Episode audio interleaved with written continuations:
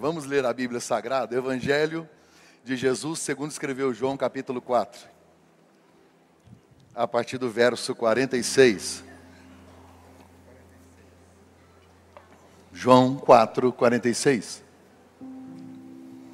Mais uma vez, Jesus visitou o Caná da Galileia, onde tinha transformado água em vinho.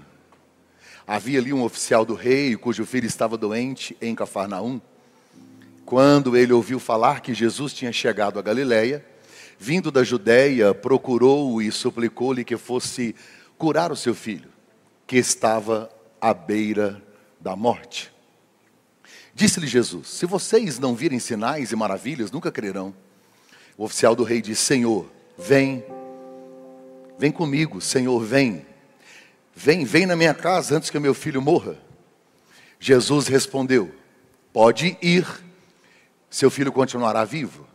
O homem confiou na palavra de Jesus e partiu.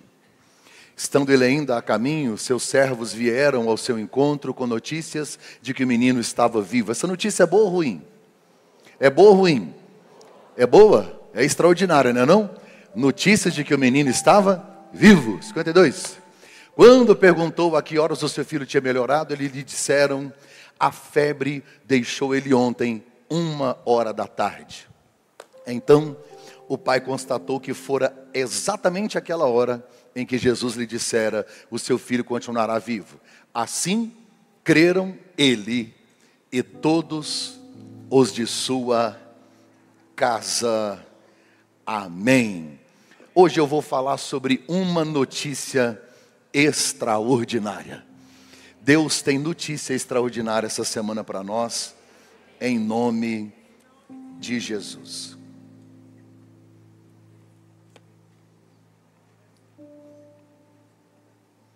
A Bíblia fala para nós a respeito de alguns pais que procuraram por Jesus.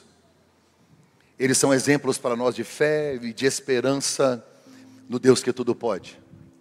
A Bíblia diz que um dia um pai procurou Jesus dizendo: Senhor, eu, eu procurei os apóstolos para que eles orassem pelo meu filho, porque ele está endemoniado. Ele é lançado no fogo, na água, e eles não puderam resolver o problema. Jesus disse à geração incrédula. Jesus sentiu compaixão daquele pai e curou o garoto. Um outro pai que foi atrás de Jesus é Jairo. Jairo. E o mais interessante de tudo é que Jairo, ele é o presidente da sinagoga lá em Cafarnaum. Ele é o pastor da sinagoga. Ele é o líder da sinagoga. Exatamente na cidade onde Jesus escolheu para morar, Cafarnaum. Jesus escolheu Cafarnaum para morar e ele mora na casa de Pedro, bem pertinho da sinagoga. Quando você for lá em Cafarnaum, quem não quiser vai para o Faina, dá para ir até de ônibus. Quando você for lá em Cafarnaum, você vai perceber que a sinagoga de Jairo era muito perto de onde Jesus morava. E se tem uma das coisas que talvez mais irritou Jairo, foi o fato de que Jesus agora está na cidade. Porque se ele é o presidente da sinagoga, ele ensina no sábado, ele prega no sábado. A sinagoga dele é uma sinagoga cheia, é a principal da cidade, todo mundo desce para lá. Só que depois que Jesus chegou na cidade, ninguém quer ir na sinagoga, todo mundo quer ir na casa onde Jesus mora. As pessoas agora querem onde está o rapaz, o homem, o carpinteiro que faz milagres. Jesus acabara de ser expulso por várias vezes de algumas sinagogas e até do templo. Eles não querem Jesus lá. Só que a filha de Jairo adoece. E quando ela adoece, Jairo precisa se curvar diante do Senhor. A Bíblia diz que ele chega diante de Jesus e se ajoelha. Ele está correndo o risco de perder a presidência da sinagoga, porque quem se ajoelha diante de alguém está dizendo: Eu reconheço que você é Deus, eu reconheço o seu senhorio. Enquanto Jesus estava falando com Jairo, a mulher do fluxo de sangue toca em Jesus, ele para para conversar com ela, e algumas pessoas chegam em Jairo e dizem: Jairo, para de incomodar o mestre, porque a sua filha já morreu. Jesus olha para Jairo e diz: Calma, Jairo ela não morreu, ela apenas dorme. Porque para Jesus acordar e ressuscitar é tudo a mesma coisa. Então, alguns pais foram atrás de Jesus. Alguns pais são exemplos para nós de guerreiros, de aguerridos, homens que decidiram lutar pelas suas famílias. Tem dois pais da Bíblia que também são outro tipo de exemplo. Por exemplo, Davi, que é um exemplo de um pai fracassado. Davi, ele tinha muito, ele tinha muito respeito do exército, mas não era respeitado em casa. Davi conquistou o coração de Deus e não conseguiu conquistar o coração dos próprios filhos. Quando o filho de Davi, Absalão, morre, Davi chora, Davi quer morrer no lugar dele. Quem dera eu pudesse morrer em seu lugar, Absalão, Absalão, eu queria ter morrido por você. Mas se você olhar para outra história da Bíblia, Jó é um pai que orava de madrugada, intercedia e sacrificava pelos seus filhos. Quando os dez filhos de Jó morrem, ele não quer morrer, ele disse: Deus me deu, Deus tomou, bendito seja o nome do Senhor. Qual que é a diferença de Davi e Jó? É que Jó não tem remorso. Jó orava, Jó consagrava, Jó intercedia, Jó abençoava seus filhos. Por que, que Davi quer morrer por Absalão? Porque nunca viveu por ele. Talvez esteja na hora de nós pensarmos em flores em vida. Amar as pessoas que Deus colocou ao nosso lado. Eu sei que Deus coloca pessoas difíceis ao nosso lado para nos ensinar a amar.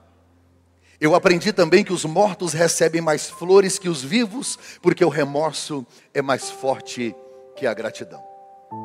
Esse pai que eu acabei de ler sobre ele aqui também é um outro que se esforçou para que alguma coisa acontecesse na sua casa. O menino não só, não só está doente, ele está à beira da morte. Aí a Bíblia vai me dizer que esse pai saiu de Cafarnaum, porque Jesus não estava em Cafarnaum. Jesus ele voltou em Caná da Galileia, lá onde ele tinha transformado água em vinho, ele está lá de novo. Ele está a 30 quilômetros de Cafarnaum. Esse homem é um oficial do rei, é um oficial do exército, é do alto escalão. Ele saiu de Cafarnaum, andou 30 quilômetros até encontrar Jesus. Quando ele encontra Jesus, ele diz: Senhor, vem na minha casa. Jesus disse: Não vou, é você quem vai. E quando você chegar, o milagre aconteceu. Me encara aqui porque eu preciso falar de um assunto com você. Hoje eu recebi uma mensagem. Aliás, recebi algumas, mas essa me impactou. De alguém que não quis vir ao culto. Porque disse que quando era criança foi abandonado pelo pai. E de lá para cá, ele sempre serviu ao Senhor. Mas ele não vai no culto no dia dos pais. Porque ele não quer ver homenagem, ele não quer ouvir falar desse nome ele tem medo e trauma da palavra pai. Olha para cá. Se eu pudesse hoje dar o microfone a alguns ousados aqui, se eu pudesse dar o microfone a algumas pessoas aqui que têm coragem de dizer, eu dissesse, eu vou falar a palavra pai e você vai me dizer uma palavra do que representa para você. Hoje, depois do culto das 17 horas, uma mulher me procurou e disse para mim: a palavra pai representa saudade. Porque no mesmo dia eu perdi meu pai e a minha mãe. E ela disse: Eu posso te dar um abraço? Eu dei um abraço nela. Ela chorava copiosamente, porque hoje ela gostaria de abraçar o seu pai. Se você perguntar ao pastor Mark Anderson, pai, meu pai está aqui, tem 77 anos. A palavra que eu vou te dizer para pai é integridade. Mas mais de 90% da população brasileira tem uma crise de paternidade, uma crise de orfandade. Esta é a crise dessa geração. Então, para alguns aqui, não se assuste, mas é porque eu te entendo. Porque eu atendo, eu converso. Essa é uma crise que está em todos os âmbitos, em todas as classes sociais. Para alguns aqui, a palavra pai vai representar abuso, abandono traição, medo. E isso prejudica a sua vida em todas as áreas. Quantas pessoas se esforçando ao máximo, dando o melhor de si para tentar provar para um pai que nem existe que ele vai dar certo. Porque ouviu decretos, palavras de maldição.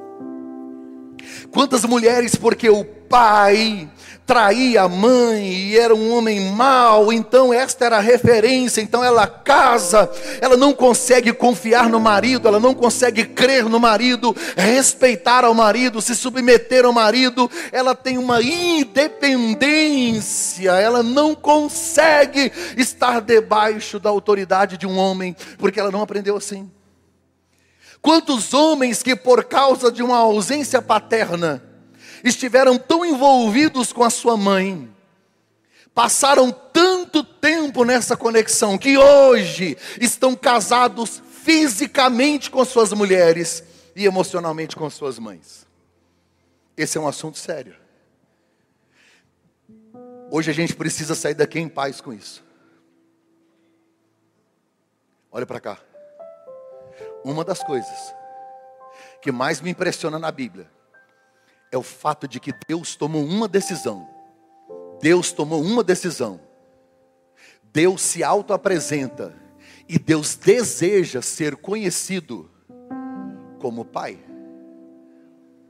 Se Ele quer ser conhecido como Pai, se Ele quer ser tratado como Pai, será que não corre o risco de, na nossa relação com Deus, nós estarmos analisando ou interpretando Deus com a lente da nossa paternidade?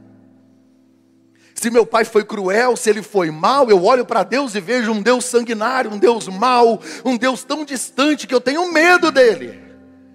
Aí eu não oro, ou quando oro eu tenho medo de pedir, acho que não mereço.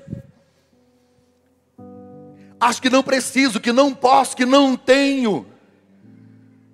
Ou então gente que teve um pai que nunca disse não, que não tinha limite. Aí quando Deus diz não, emburra, chateia, vai embora, fica decepcionado com Deus porque frustrou-se, porque não teve limites. Eu preguei várias vezes no Sepaigo. E aí, quando eu ia lá no Sepaigo pregar, eu gostava de conversar com eles para saber como é que era a origem, como é que era a família. Nenhum deles teve pai, ou tiveram pais ausentes, ou pais que não colocaram limites. Daí a razão de Deus dizer na Bíblia Sagrada: Eu sou pai, me chamem de pai. Os apóstolos, os doze, chamaram Jesus no particular e disseram: Senhor, o Senhor tem que ensinar a gente a orar. Os nossos antepassados, desde Abraão, Isaac e Jacó, cada um dos patriarcas chamava Deus de acordo com a revelação de Deus para eles. Então Abraão chamava Deus de Jeová Jirê, o Deus da provisão. Outros chamavam Deus de Jeová Rafa, o Deus da cura, Jeová Nissi, ele é a nossa bandeira de Sediqueno, nossa justiça, Elion, El Shaddai, Adonai, Elohim. Cada um identificava Deus da maneira como Deus se apresentava, até que quando chega em Jesus, Jesus vai dizer para eles: se vocês querem tocar o coração de Deus, se vocês querem agradar a Deus, se vocês querem conectar com Ele, vocês querem fazer Deus sorrir, todas as vezes que vocês se aproximarem de Deus, chamem Ele de Abba, Pai. E não é Pai meu, é Pai nosso. É como se Jesus dissesse: Eu sou o filho único, eu sou unigênito, ele é o meu pai. Mas a partir de hoje, eu estou compartilhando o meu pai, porque agora não é só meu, agora o pai é nosso. Porque agora o pai é nosso. Olha esses textos aqui da Bíblia Sagrada. Eu faço questão de ler. Mateus 6 e 9. Portanto, vós orareis assim: Pai nosso Romanos 8 e 15. Não recebemos o espírito de escravidão para vivermos outra vez atemorizados, com medo. Recebemos o espírito de adoção, baseados no qual nós chamamos Abba Pai. Quer dizer, papaizinho.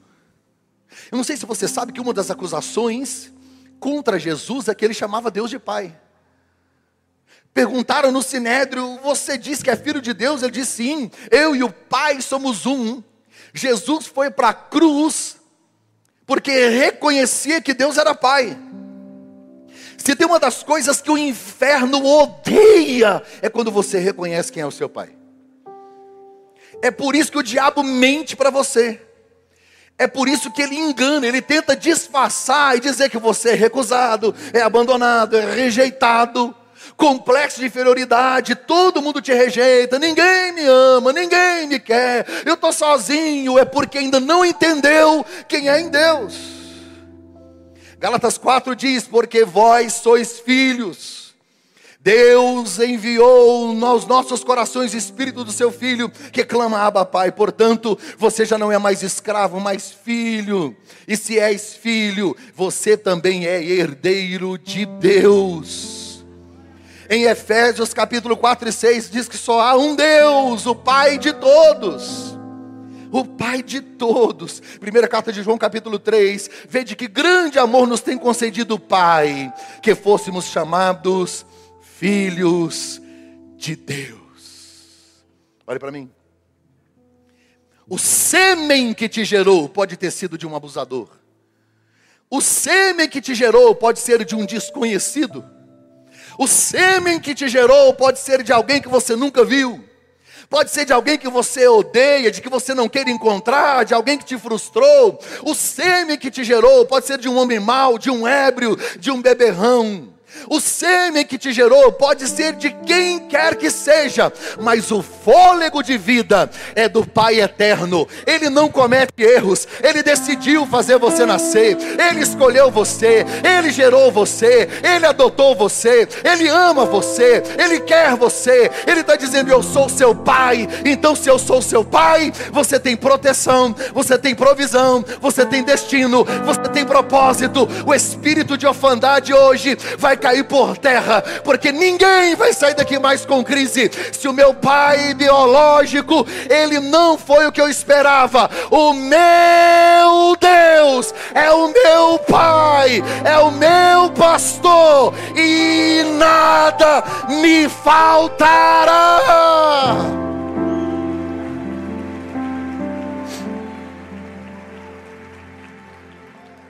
Para você resolver isso, duas coisas precisam acontecer. Primeiro, você precisa estar em paz com seu pai biológico. Pastor, não consigo perdoar. Perdoar. Perder no ar. Guardar ressentimento é como beber veneno esperando que o outro morra. Só a graça é capaz de te ajudar nesse processo mas ele precisa ser vivido para que você cure a sua alma. Senão você vai enxergar a vida de um prisma com as lentes manchadas, embaçadas. A sua lente vai estar completamente nebulosa, você não vai conseguir enxergar direito o propósito de Deus. O fato de Deus decidir ser chamado de pai é por isso. Porque se a maior crise seria a crise de orfandade, Deus decidiu, eu assumo todos. Esse pai, ele é incrível. O pai da nossa história. A Bíblia diz que ele foi ter com Jesus. Sabe o que é isso? Ele não aceitou passivamente a morte na casa dele. Ele tomou uma atitude, atitude de homem, atitude de pai. É isso que o homem faz, paga boleto, corre atrás, assume o BO, vai na frente. Ele não esperou passivamente as coisas acontecerem. Ele disse: Eu preciso fazer alguma coisa. Então ele muda a agenda dele, ele cancela as reuniões, porque alguém em casa está morrendo, e essa é a função de um pai: analisar se está todo mundo vivendo, se tem alguém morrendo, se tem alguém doente, e ele tomar uma decisão. Ele precisa sair, ele não pode ficar acomodado, sentado, parado, aceitar passivamente. Eu sei, acabou, acabou. Não dá. Eu vejo tantos homens reclamando, pastor, as mulheres querem tomar o nosso lugar. Não, não quer não. É que tem tanto homem frouxo, calça curta, que elas resolveram assumir o papel. Não me atrapalha não, irmã. Se você vibrar, isso entristece. Sabe o que, você faz? Bem baixinho, fala, yes, yes, yes, yes. Que às vezes a casa está pegando fogo. A mulher passa correndo. Fogo! É fogo! O cara sentado. Hã? Não. Alguém tem que fazer alguma coisa.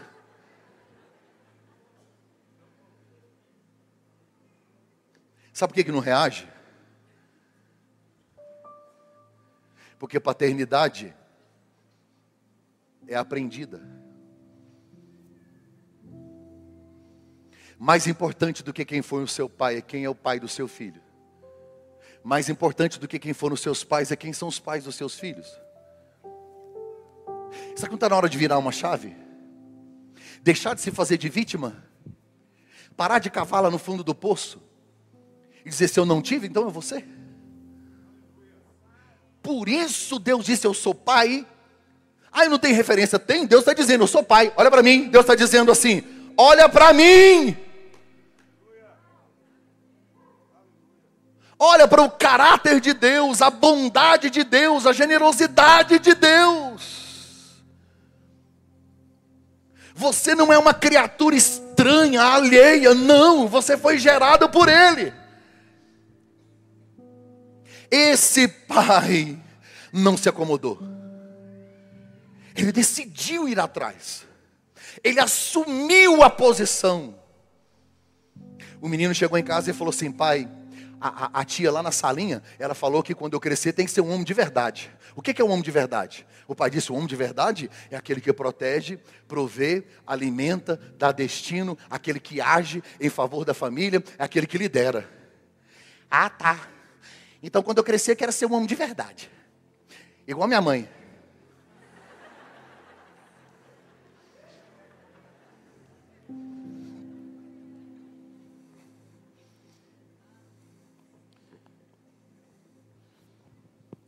A passividade é um câncer nessa geração. A passividade é um câncer nessa geração. Esse pai, ele agiu, ele não se conformou. Outra coisa, ele teve que quebrar o próprio orgulho, quebrar a soberba. Olha para mim. Ele é um oficial do alto escalão, andou 30 quilômetros atrás de um carpinteiro. Ele tem tanta moral que você percebe que todas as vezes que alguém tenta chegar em Jesus não consegue. Era gente demais. Ele já foi chegando e falando. Porque ninguém pediu. Imagina ele todo de armadura, todo de uniforme, cheio de soldados, aquela coisa, todo mundo foi abrindo espaço, ele chegou e ele olhou para Jesus e disse: Senhor, vem. Jesus disse: Vou não, é você que vai. Por que, que ele se submete? Porque o coração dele Está lá em Cafarnaum, à beira da morte. Quando Deus permite alguma coisa na nossa casa, é para ver se a gente se move. Como a parábola das dez moedas, as dez dracmas, que quando a mulher perde uma dracma, ela acende a luz, ao acender a luz, ela tem que varrer a casa, porque a casa está suja, ela tem que tirar os móveis do lugar, varrer a casa, porque a intenção dela é achar a moeda de Deus, é reorganizar a casa. Tem perdas que Deus permite para ver se a gente reage e se reorganiza. Então esse pai não se conforma, ele não aceita, ele vai atrás e ele quebra o próprio orgulho. Ele precisa de algo de Deus, então ele sai do seu conformismo. Ele diz: Jesus, vem até a minha casa. Jesus disse: Não vou, é você quem vai. Aí Jesus testa a fé dele. Jesus olhou para ele e disse assim: Então quer dizer que se eu não fizer milagre, se eu não fizer sinais, vocês não creem. Jesus está testando ele. Quantas vezes eu já fui testado por Deus? Por que, que Jesus está testando ele? Para ver que tipo de fé é. Porque às vezes tem pessoas que têm uma fé completamente sem fundamento, sem alicerce. Tem gente que tem fé na fé. Eu acredito que a minha fé não. Então está errado. Não é a sua fé. Fé sem fundamento. Fé nas coisas. E o, o importante não é quanta fé você tem, mas em quem ela está depositada. Quem é o autor e consumador da fé? É Jesus. Sem fé é impossível agradar a Deus. A fé é quando você coloca o pé e Deus depois coloca o chão. É crer no que você não vê. Jesus está testando para ver se a fé dele tem fundamento. É por isso que você vê tanta gente que compra óleo ungido, é, não sei o que ungido, azeite ungido, rosa não sei das quantas, e pano não sei de quem, que o pastor enxugou o suor e vende, e gente compra. Meu Deus. Tem fé num lenço, tem fé num pano. Ah, onde é que está o profeta? Onde é que está o movimento? É fé sem raiz, sem estrutura. O primeiro sacudir da figueira cai tudo. Jesus está testando ele para ver também se a fé não é uma fé da crise. Ele só tem fé porque a menina está doente. Porque tem gente que só tem fé quando a crise chega. Só tem fé quando as coisas embaraçam. Vem aqui amanhã na segunda no Rio. Pergunta a história de cada um para você ver. Se tivesse todo mundo tranquilo, ninguém aparecia. Aparece é porque tem alguma coisa embaraçada, está precisando mesmo. E precisando muito. É igual quando você vai de madrugada beber água. Você acorda de madrugada, vai no banheiro, vai beber uma água. Quando você está voltando, você ouve um barulho na cozinha. Eu escolho Deus. Aí você canta, você ora. Corre para a cama, deita e tampa a cabeça como se resolvesse. Tem gente que diz que é ateu. Você conhece algum ateu? O ateu diz assim, não, porque eu estava analisando as doutrinas de Karl Marx, Max Weber e Emily Durkheim, e conforme esta concepção... Vai lá no Araújo Jorge, no Hospital do Câncer, vê o pessoal que está deitado em estado terminal, vê se tem algum ateu lá. Oferece para eles uma campanha de sete dias, ele quer. Leva o pessoal da Umbanda lá para tocar um tambor, ele quer também. Fala bem que você vai matar uma galinha, oferecer em sacrifício, ele quer também, ele, ele qualquer coisa, ele crê em tudo. Porque é uma fé da crise. Esse dia eu fiz uma viagem de avião, teve uma turbulência. Alguém falou para mim assim, pastor, o senhor anda muito de avião? Falei, rapaz, eu ando bem pouquinho, que ele começa a andar e voa, então eu ando bem pouco. Aí,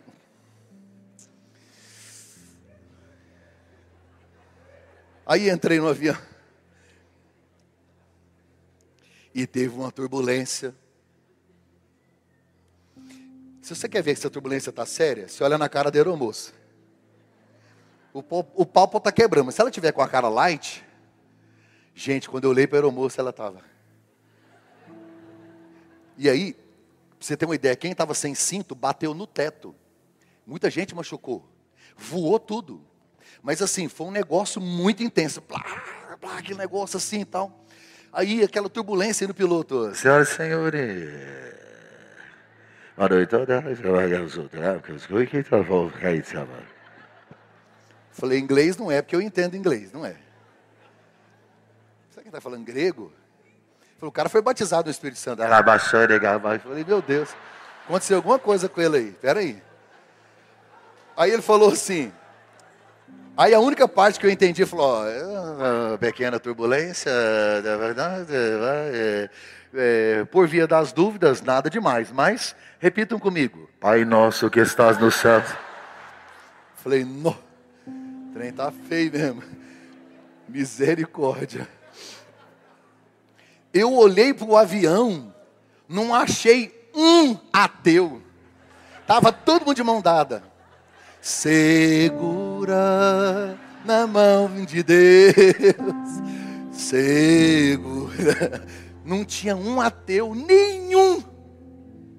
Fé da crise.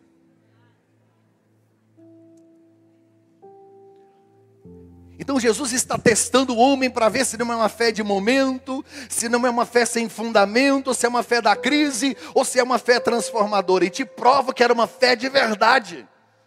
Porque Jesus disse assim: Eu não vou lá, você vai porque o seu filho vai viver. E aí a frase que eu gosto é: Vai porque o teu filho vive. E o homem creu na palavra de Jesus e foi. Aleluia. Ele acreditou. Jesus fez uma promessa, diga promessa. Jesus disse: Vai porque o menino está vivo, vai porque ele vai viver. Tem uma promessa de Deus para você também? Tem ou não tem? Tem. Entre a promessa de Deus e o cumprimento tem uma ponte chamada tempo. Esse pai está aflito, vai andar 30 quilômetros, ele nem sabe se já aconteceu, mas a palavra já foi liberada. E a palavra de Deus é: não vai morrer, vai viver. Não vai morrer, vai viver. Não vai morrer, vai viver. Esse casamento vai viver. Essas finanças vão viver. Tudo vai voltar à vida, porque o Senhor da vida está conosco. Porque o Senhor da da vida decidiu. Então prepare-se. Você não gerou escravos, você gerou promessas de Deus. Nossos filhos não nasceram para o inferno, nasceram para ter o um nome escrito no livro da vida. Nossos filhos não nasceram para as drogas, nós não nascemos para ser um fracasso. Nós temos um pai, e Ele está dizendo hoje: vai viver, vai viver, vai viver. Pode ir para casa, porque quando você chegar lá, a notícia é vida, vida, vida, vida, vida nas finanças, vida na saúde, vida em casa, vida no casamento. Alguém está recebendo essa palavra? Levante uma das suas mãos, deixa eu lhe dizer: Jesus está dizendo, pode voltar para casa, family, porque quando você chegar lá, tem um milagre de Deus pronto, esperando você.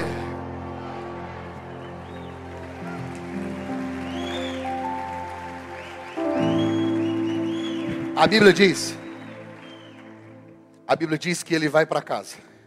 Quantos quilômetros ele vai andar? Vamos ver quem lembra aí. Isso, isso é family. 30. E ele chegou no outro dia, que ele esperou, acho que dormiu, sei lá, viajou, é longe a viagem, 30, 30 quilômetros a pé. Quando ele está andando, ele olhou lá na frente, os servos que estavam na casa dele estão tá vindo. Como é que você acha que ficou o coração dele? O que, que passou na cabeça dele? Porque o cenário que ele deixou era um cenário de morte. Eu não sei se você é curioso igual eu, mas eu acho que ele ficou ruim para saber.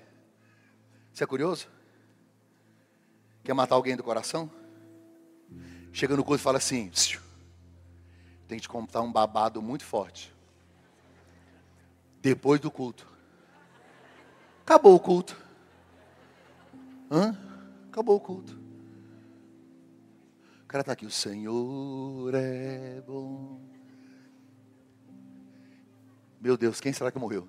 Seu amor durava. Será que foi a postagem que eu fiz?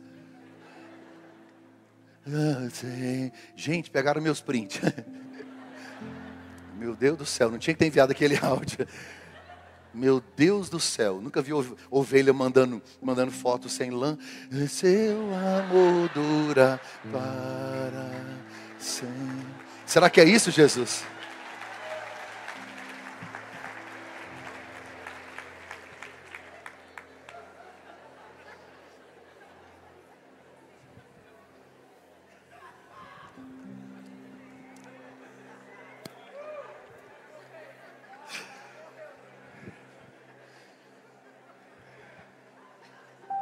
Vocês gostam disso, né?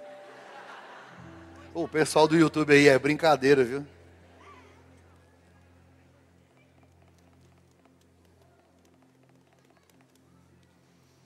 Quando ele encontrou os servos. Imagina como é que estava o coração desse pai. Ele andou 60 quilômetros em dois dias. Ele está cansado. Ele fez de tudo, o esforço foi muito grande os servos disseram assim: Teu filho vive. A palavra vive ali é vida em abundância, quer dizer, ele está restaurado, curado e de pé. Aí a primeira pergunta que ele fez: É sério? Me dá o horário. Aí sempre tem aqueles caras detalhistas. Senhor, ele levantou exatamente uma da tarde. Ele disse: Ah, foi exatamente a hora em que Jesus liberou a ele está indo para casa ansioso, ele está indo para casa sem saber o que aconteceu, porque o último cenário que ele viu é um cenário de morte, certo? O menino já levantou, o menino já está curado, mas ele não está sabendo. Escute, ah meu Deus, hoje, agora, nesse altar, Jesus está liberando uma palavra o cenário que você viu não é o mesmo que você vai ver amanhã. O cenário que você viu lá no seu trabalho, no seu casamento, aquele, sabe aquela coisa que você viu, falou, vai acabar, vai morrer, não, não, não. Jesus está liberando uma palavra aqui hoje. Então você não precisa temer as notícias que virão, porque essa semana as notícias serão extraordinárias. Você vai receber uma notícia que você nunca recebeu nos últimos 20 anos. Meu Deus, isso é muito forte. Tem gente que acredita em palavra profética. Nos últimos 20 anos da sua vida você nunca recebeu uma notícia como esta. Só que Jesus hoje, se eu sou autoridade constituída por Deus sobre esta casa, e se Deus ainda está nesse lugar, e se a nuvem de Deus paira sobre esse ambiente, a palavra profética liberada hoje é: escute, Jesus liberou uma palavra hoje em direção à sua vida. O último cenário que você viu não é o que o próximo que você vai ver. Você vai ver um cenário de vida, você vai ver um cenário de transformação. Tudo vai voltar ao normal, porque a palavra já foi liberada. Você ainda não viu, mas o milagre já aconteceu. O milagre já está pronto. O milagre já aconteceu. O milagre já aconteceu. Ao sair daqui, não saia para ver um cenário de morte, mas saia para abraçar o seu milagre, porque ele já aconteceu. Já foi.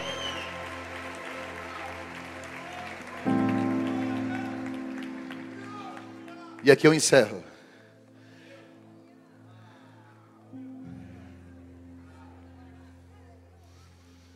Muita falsidade no. O texto encerra dizendo, verso 53: E creu ele, e toda sua casa. Porque todo mundo que estiver ao seu redor vai desfrutar da salvação e do milagre. Todos. É para todos. Vai transbordar em quem te acompanha, vai transbordar nos seus filhos, vai transbordar na sua família, vai transbordar na sua casa. Ele e toda a sua família. Me encare aqui. Pastor, qual que é a notícia extraordinária? Primeiro que o milagre está pronto e a notícia vai chegar. Segundo, pastor, como é que o senhor me garante isso? Porque você não é órfão. Você tem um pai. É ele que me trouxe para lhe dar certeza. Ele está cuidando de tudo. A sua vida não é um barco à deriva no mar da existência. Para com essa crise de se sentir sozinho, ai, se abandonado. Não, não. O Espírito Santo hoje, a graça, quer encher você ao ponto de que você vai ser tão tratado, tão curado, tão restaurada, que amanhã, quando você acordar, o diabo vai dizer assim: ixi, vou ter que me organizar, porque a filha acordou, o filho acordou. Você não é bastardo, você não é estranho, você é filho, você é filha. E você precisa se posicionar como tal. Porque quando um filho chega, ele é representante do pai. Quando você chegar, os demônios vão ter que bater em retirada. Uma das piores, um dos piores ódios que o diabo tem é quando alguém reconhece: eu sou filho. Não é por mérito, é por adoção. Quando você vai numa creche adotar uma criança, não é porque ela oferece, é pelo que ela não tem. Ah, eu não tenho nada, não mereço. Então Deus escolheu você. Duas notícias. Primeiro, que o milagre está pronto e você está a caminho dele. Segundo, quem está te garantindo isso é o Pai que não abandona, que não deixa e que permanece fiel mesmo quando nós formos infiéis. Filho pródigo chegou em casa e disse para o pai: Eu não mereço ser filho. Pai, eu não mereço ser filho. Eu errei tanto que eu quero ser servo. A palavra servo ali é dulos, é o escravo. Trabalhava descalço. Quando ele disse, pai, eu quero ser escravo. Ele está dizendo: Eu vou trabalhar descalço, eu vou ficar em casa, mas vou ser escravo, e eu vou trabalhar descalço. O pai disse: Traz para mim uma sandália.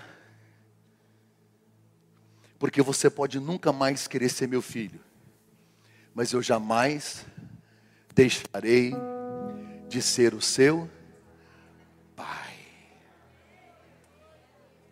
Coloque-se em pé onde você está, deixa eu orar por você.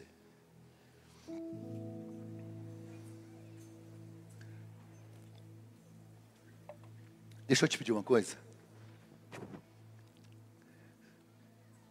Feche os seus olhos. Não abra os olhos, deixa eu fazer uma oração por você.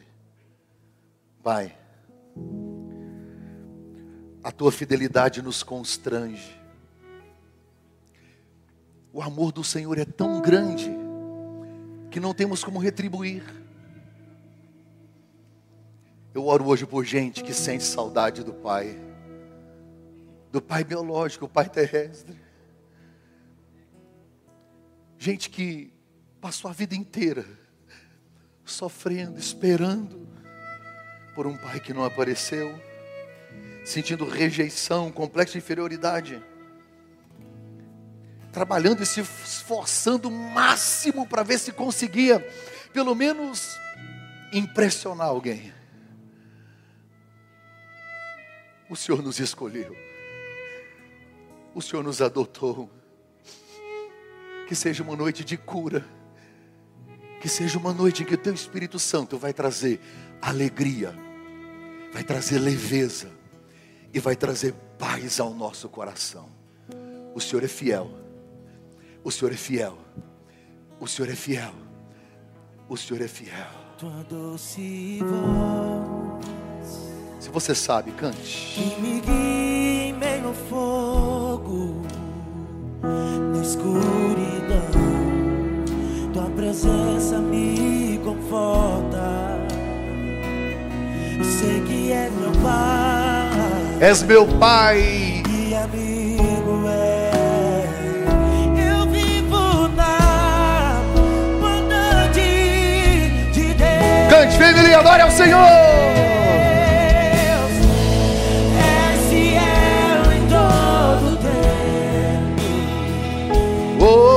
Aleluia.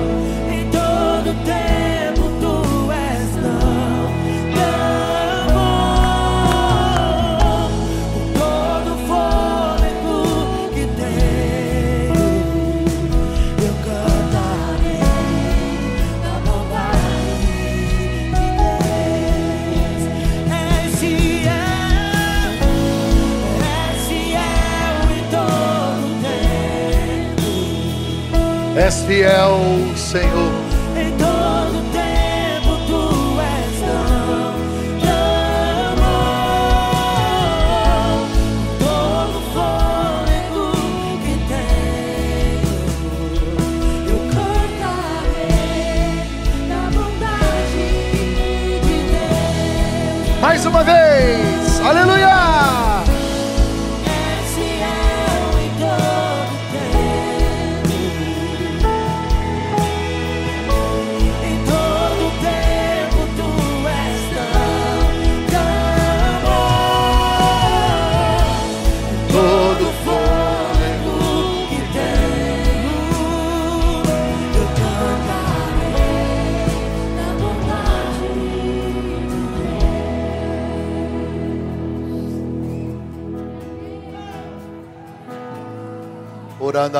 Baixovia o elegebasa.